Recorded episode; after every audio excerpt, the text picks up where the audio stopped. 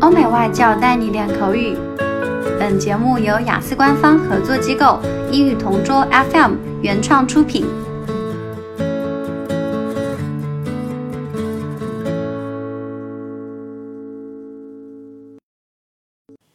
Describe a gift that took you a lot of time to prepare. For this topic, I would like to talk about how I gave my best shot at creating a video presentation for my boyfriend. It was actually a present for him for the second year anniversary of our relationship. I love to see him teary eyed whenever he feels my overwhelming love for him, so I patiently collected all of the memorable photographs that we had taken over the past 24 months. Then I installed a computer program that enabled me to insert the vibrant pictures digitally. Aside from that, I also added the song that we love to sing whenever we spend quality time with each other. Although I was so busy at that time, since I had a lot of homework and projects to do, I made sure that I finished it on time.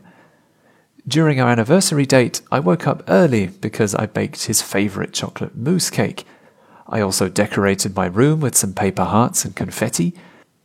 Then I took a bath and made sure that I looked dazzling. After I made sure that everything was in order, I called him and said that he could pick me up since we planned that we would be having our date in a renowned restaurant in town.